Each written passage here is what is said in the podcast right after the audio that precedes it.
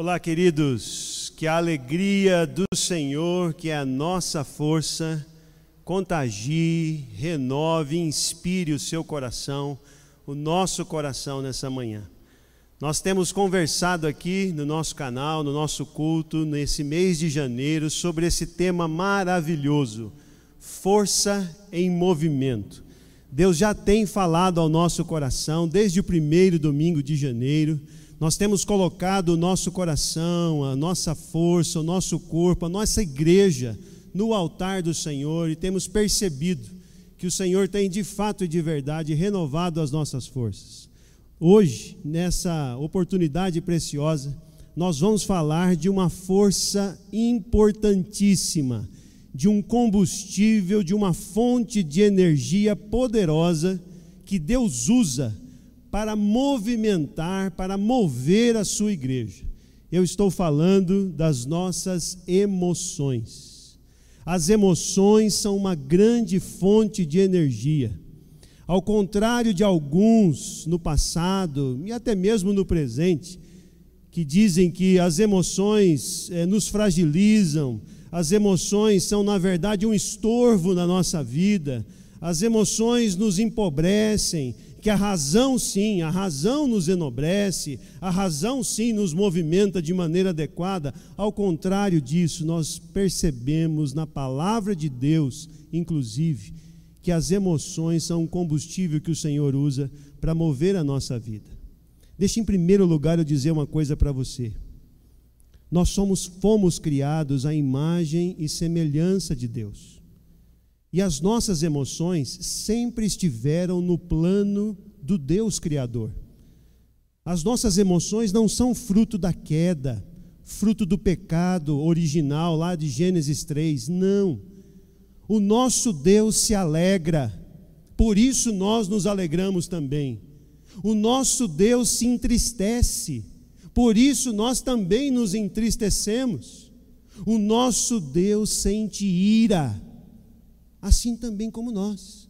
Agora, há algumas emoções, é bem verdade, que o nosso Deus não tem e que nós temos por conta do pecado, como por exemplo o medo. Deus não sente medo, não há medo no Senhor.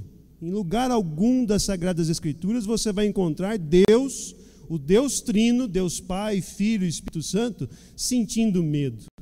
No entanto, eu e você sentimos medo. O medo, às vezes e muitas vezes, nos protege, mas o Senhor não. Então, nada de pensar que as emoções é, nos levam a um nível menor. As emoções são importantes. Olha só o que Eric McManus diz no seu livro Uma Força em Movimento, livro que nos inspira aqui nesta série. Ele diz assim: as emoções nos conduzem. Ou seja, Deus usa as emoções para movimentar a sua igreja, movimentar eu e você. As emoções se formam dentro de nós e de dentro para fora. E dependendo da intensidade, tomam conta de nós. Seja a alegria, seja o medo e a tristeza que nos paralisam, ou a alegria e a raiva que nos movem. As emoções fazem parte da nossa vida e Deus usa as emoções para mover não apenas a nossa vida pessoal, mas a vida da igreja. Então, hoje, nesse momento de reflexão, eu queria que você pensasse não apenas na sua vida pessoal, nas suas emoções. Pode ser que você esteja enfrentando dificuldades, abatimento, tristeza nesse exato momento, mas eu quero convidar você a pensar também como corpo como igreja, porque o plano de Deus é tratar não apenas o nosso coração pessoalmente, individualmente, mas o plano de Deus é também tratar o coração da igreja. A igreja também tem um coração. A igreja também vive nesse aspecto nesse ambiente emocional. E o Senhor quer usar as emoções, seja, sejam pessoais, sejam coletivas, do corpo vivo de Cristo, para que o reino de Deus se estabeleça sobre a face da terra. Então, abra o seu coração para esses dois pontos de vista, para trabalharmos nessas duas direções. A palavra de Deus diz que o nosso coração é a sede das emoções. É assim que a Bíblia chama. As emoções nascem no nosso coração, nascem aqui dentro, no nosso coração. As emoções, os sentimentos, os desejos, a nossa vontade e até mesmo as nossas decisões são fruto do nosso coração. Olha só o que Salomão, em Provérbios 15, 15, diz: Para quem tem o coração aflito, a vida é só infelicidade, mas quem tem o coração alegre, está sempre a cantar. Não é uma verdade? Quando o nosso coração está alegre, a nossa boca abre em júbilo, nós começamos a agradecer, nós começamos até mesmo a cantar. O contrário também é verdadeiro. Quando o nosso coração se entristece, uma emoção de tristeza bate no nosso coração, nós ficamos mais silentes, mais calados, mais abatidos, mais quietinhos no nosso canto. Não é assim? Pois é. É por isso que nós percebemos de Gênesis a Apocalipse o Senhor tratando o nosso coração. E é por isso também que o próprio Salomão, no capítulo 4, versículo 23, disse assim: Sobre tudo o que se deve guardar, guarda o teu coração, porque dele, do coração, procedem as fontes da vida. Agora eu te pergunto: como nós podemos guardar o nosso coração? Será que eu e você damos conta de controlar as nossas emoções? Será que eu e você damos conta de curar as nossas próprias emoções? Será que eu e você damos conta de renovar o nosso coração, o nosso próprio coração, de realinhar as nossas emoções ao coração e o nosso coração ao coração do Senhor? Certamente nós não damos conta de fazer isso sozinhos. É por isso que de Gênesis a Apocalipse nós encontramos o Senhor, o nosso Deus, o Deus Todo-Poderoso, vindo ao nosso encontro, tomando a iniciativa de cuidar dessa área tão específica, mas tão especial do nosso ser e do ser da igreja, o nosso coração, as nossas emoções. É um movimento de Deus, de dentro para fora, curando o nosso interior para que o nosso exterior espelhe também a sua glória e a gente consiga se movimentar nas ruas empoeiradas da nossa cidade, do Brasil e do mundo, levando, abrindo os nossos lábios com alegria e com convicção, proclamando o santo evangelho de Cristo Jesus. Eu poderia citar aqui com vocês e trabalhar inúmeros textos da Bíblia Sagrada que mostram essa verdade que mostram essa maravilha, a maravilha de Deus tratando o coração dos servos e servas, de Deus tratando o coração da igreja. Mas nesse momento de reflexão eu separei três textos. Três textos escolhidos a dedo por mim para mostrar o movimento do Deus Trino, Deus Pai, Deus Filho e Deus Espírito Santo tratando o coração dos seus servos e tratando o coração da igreja. Porque lembra, eu quero que você acolha essa palavra de hoje, não apenas no sentido pessoal, da sua própria vida, dos seus próprios projetos, mas sobretudo que você acolha essa mensagem coletivamente, pensando na igreja, pensando na igreja do Calvário de Sorocaba, a nossa igreja, pensando no povo de Deus que Deus tem aqui na nossa cidade, no Brasil e no mundo é assim que devemos hoje ouvir essa palavra. O primeiro texto que eu escolhi é o texto de Jeremias, capítulo 20. Se você tem a sua Bíblia aí pertinho de você, abra no capítulo 20 do profeta Jeremias. Jeremias foi um homem de Deus, um profeta, um santo profeta de Deus, escolhido desde o ventre materno para ser um profeta, para ser um, proclamador da palavra de Deus. Jeremias profetizou num tempo em que Jerusalém, o povo de Israel, vivia uma paz. Mas era uma paz superficial, uma prosperidade superficial. Lá dentro, no coração do povo, no coração das pessoas havia pecado, havia injustiça, havia corrupção. Deus então levanta esse homem chamado Jeremias para proclamar a verdade de Deus, com palavras duras muitas vezes, mas era a verdade de Deus para a vida do povo. Sabe o que o povo fez? Tapou os ouvidos, ridicularizou o profeta Jeremias, desprezou o profeta Jeremias, fizeram mais do que isso. O texto diz que amarraram Jeremias num tronco, prenderam Jeremias, bateram, espancaram Jeremias, porque não queriam ouvir a verdade de Deus na boca do profeta. Jeremias viveu momentos e dias angustiantes, dias difíceis.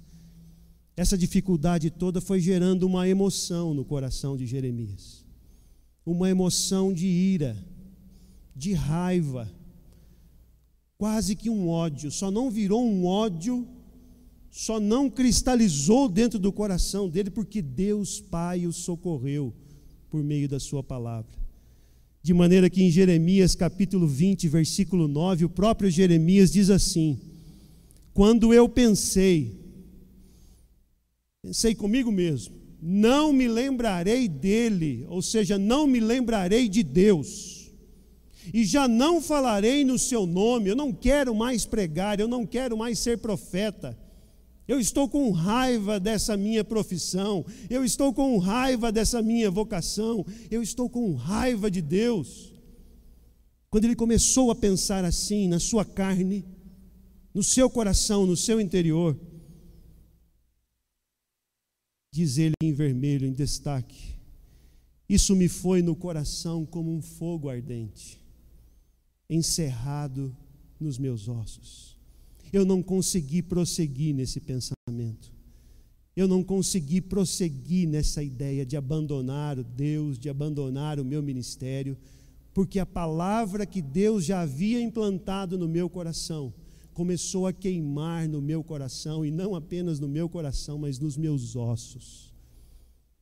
Esse é o movimento de Deus Pai curando as emoções do profeta Jeremias. Por isso eu digo para você nessa oportunidade: não despreze as suas emoções. Você não precisa fingir que está sofrendo. Você não precisa fingir que não está doendo, que não está acontecendo nada. Você não precisa pegar a sua ira, a sua raiva, seja de Deus ou das pessoas, e colocá-las debaixo de um tapete. Você não precisa fazer isso. Eu e você podemos fazer como Jeremias, rasgar o nosso coração diante do Senhor, como aprendemos hoje pelo profeta Joel capítulo 2, versículo 13. Nós podemos entrar no nosso quarto secreto de oração e ali derramar o nosso coração e as nossas emoções diante do Senhor. E quando fazemos isso, um milagre acontece. A palavra de Deus, de Deus Pai, a palavra que Deus já implantou no meu e no seu coração, vai curando as nossas emoções. Um milagre acontece um milagre de cura. É Deus curando as nossas feridas. Por isso eu repito: não despreze as suas emoções, antes, leve-as ao altar do Senhor por meio da oração. O segundo texto que eu escolhi é um texto onde nós observamos o Deus Filho. Quem é o Deus Filho? Nosso Senhor e Salvador Jesus Cristo. Nesse texto de Lucas, capítulo 24, nós encontramos o Deus Filho, o Senhor Jesus, renovando a esperança no coração de dois discípulos, Cleopas e um outro discípulo. Era tarde de domingo, mas não um domingo qualquer, era o domingo da ressurreição. Naquela madrugada, por volta das seis horas da manhã, o nosso Senhor e Salvador Jesus Cristo deixou o túmulo, deixou a tumba vazia. Ele ressuscitou dentre os mortos. Apareceu a Maria Madalena. Os discípulos Pedro e João, quando chegaram ao sepulcro, viram que o sepulcro estava aberto, o Senhor Jesus já estava vivo, e a notícia da ressurreição começava já a correr a grande e populosa Jerusalém. Mas esses dois homens, esses dois discípulos de Jesus, que caminharam com Jesus e que ouviram por pelo menos três vezes o Senhor Jesus dizendo: Olha, eu vou morrer, mas ao terceiro dia eu hei de ressuscitar. Esses dois discípulos, nós encontramos esses dois discípulos em Lucas 24 fazendo um movimento. Um movimento de descida de Jerusalém para a pequenina Emaús, uma aldeia vizinha ali de Jerusalém. E esse era um movimento geográfico mesmo. Jerusalém estava mais no monte, mais no alto, e Emaús mais embaixo, então nós encontramos os discípulos descendo. E o movimento geográfico é o movimento também do coração, simboliza o movimento do coração desses dois discípulos. Porque eles estão extremamente tristes, e a tristeza começa a bater o coração deles, uma apatia toma conta do coração deles que, mesmo tendo ouvido e visto os milagres e a palavra poderosa do Senhor Jesus, agora eles se encontram aqui totalmente sem esperança. As nossas emoções, o nosso lado de dentro, influencia o lado de fora, as nossas atitudes, os nossos movimentos. Mas é aí que então entra em cena o nosso Deus o nosso Senhor e Salvador Jesus Cristo entra, enquanto eles estão descendo, nosso Senhor Jesus se intromete no caminho, se intromete naquela conversa, mesmo sem ter sido convidado, ele toma a iniciativa e vai com eles. E durante aquela caminhada, o Senhor Jesus reacende novamente a esperança no coração daqueles dois discípulos entristecidos. E como é que ele faz isso? Não colocando a mão no coração e dizendo reacenda coração. Não foi assim que ele fez. Não foi no instalar de dedos, não foi em qualquer outro gesto. Jesus fez um estudo bíblico com aqueles dois discípulos. É um pequeno grupo, um PG. Três pessoas, os dois discípulos e o Senhor Jesus. Jesus abriu as escrituras, abriu num sentido lógico, figurado, ele não tinha ali nenhuma escritura, mas Jesus foi citando os textos bíblicos a partir de Moisés, Gênesis, Êxodo, Levítico, Números e Deuteronômio. Foi citando os profetas, dentre eles o profeta Jeremias, Isaías, foi citando os salmos e foi mostrando para aqueles dois discípulos que era necessário o filho do homem vir ao mundo, padecer, morrer pela expiação dos nossos pecados, mas ressuscitar ao terceiro dia. Estudo bíblico, palavra de Deus. A palavra de Deus é poderosa para reacender a esperança no meu, no seu, no nosso coração. É assim que Deus trata as nossas emoções, igreja. É assim, nós precisamos da palavra de Deus. Leia a Bíblia, estude a Bíblia, participe de grupos que expõem e que estudam a Bíblia. Não perca tempo. Nós ficamos muitas vezes duas, três, quatro, dez horas assistindo séries de TV e não investimos uma hora em leitura e no estudo das Sagradas Escrituras. Isso está errado. É por isso que continuamos entristecidos. É por isso que continuamos sem esperança, igreja. Em nome de Jesus, a minha palavra hoje é que o Espírito Santo do Senhor reacenda o meu e o seu coração de volta para a palavra de Deus, porque foi isso que Jesus Cristo fez. Para reacender a esperança no coração desses dois homens, o Senhor Jesus usou a palavra de Deus. Ao final desse encontro, Olha o testemunho daqueles dois discípulos. E disseram um ao outro: Porventura, não nos ardia o coração quando ele, Jesus, pelo caminho nos falava, quando nos expunha as Escrituras. Aleluia. Que o Cristo ressurreto reoriente o meu, o seu, o nosso caminhar. Da apatia silenciosa para um movimento glorioso de proclamação. Um movimento de proclamação vivo e apaixonado da palavra de Deus. Irmãos e irmãs, mais do que nunca, mais do que nunca, igreja, nós precisamos desse revigorar, desse renovo de esperança no meu e no seu coração. O mundo precisa ouvir, e ouvir de maneira viva e apaixonada, que Jesus Cristo está vivo e que ele voltará. Há esperança para mim e para você. Que o Espírito Santo renove o meu coração e o seu coração nessa manhã. O terceiro e último texto é o texto de Atos dos Apóstolos, capítulo 4.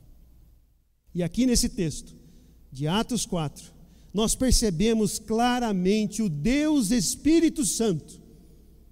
Já vimos Deus Pai curando as feridas do coração de Jeremias. Já vimos o Deus Filho, o Senhor Jesus, curando e renovando as emoções daqueles dois discípulos a caminho de Emaús. E agora nós vemos o Deus Espírito Santo unindo o coração da igreja. Lembremos, irmãos, lembremos, igreja, que o vento do Espírito Santo desceu, Atos capítulo 2, sobre um grupo de 120 pessoas. E aqueles cataventos humanos, aqueles homens e mulheres começaram a girar pelo vento impetuoso e poderoso do Espírito Santo. E o Espírito Santo começou a usar a vida daqueles homens e mulheres na proclamação do Evangelho, e o Evangelho foi pregado, foi anunciado por Pedro, de modo que nós chegamos em Atos 4 com mais de 5 mil pessoas rendendo o seu coração ao senhorio de Cristo Jesus. A igreja crescia. Mas a pergunta era: como é que a igreja poderá continuar crescendo? Mais do que isso, como é que a igreja vai deixar de ser um ajuntamento mecânico de pessoas para ser realmente um corpo vivo? Um corpo que ama, um corpo que se importa, um corpo que sente compaixão uns pelos outros, um corpo que se lembra do outro um corpo que se alegra com a vitória do outro, um corpo que chora pelo desalento do outro. Como? É aí que entra em cena, mais uma vez, o Deus Todo-Poderoso na pessoa do Santo Espírito, unindo esses corações, unindo essas almas de um jeito e de um tanto que lemos em Atos capítulo 4, versículo 32, uma das maiores declarações emocionais das Escrituras Sagradas. Da multidão dos que creram, era um o coração e a alma. Porque ninguém considerava exclusivamente sua nenhuma das coisas que possuía. Tudo tudo, porém, lhes era comum.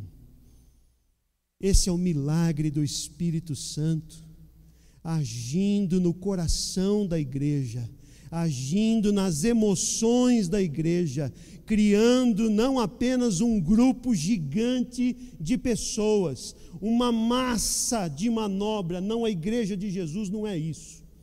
A igreja de Jesus é um corpo vivo por ação do Espírito Santo de Jesus. Por isso, o meu convite hoje, para mim e para você, é priorize o reino de Deus na sua vida. Priorize a igreja na sua vida. Leve a sério esse projeto de Deus, a igreja, na sua vida. Você não foi chamado por Deus, salvo por Deus, abençoado por Deus para ganhar dinheiro,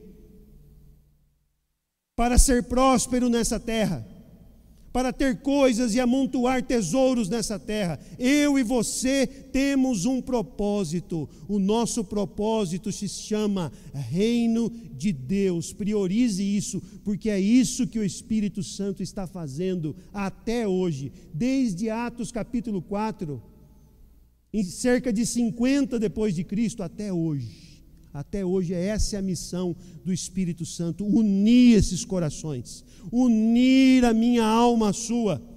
Ah, irmão, irmã, que hoje, nesse momento, o fogo do Santo Espírito queime no meu e no seu coração, tirando toda essa apatia, tirando essa tristeza, tirando essa, essa mornidão, essa frieza espiritual, de forma que eu me importe com você, você se importe comigo, nós nos importemos uns com os outros. Aleluia, aleluia, que seja assim.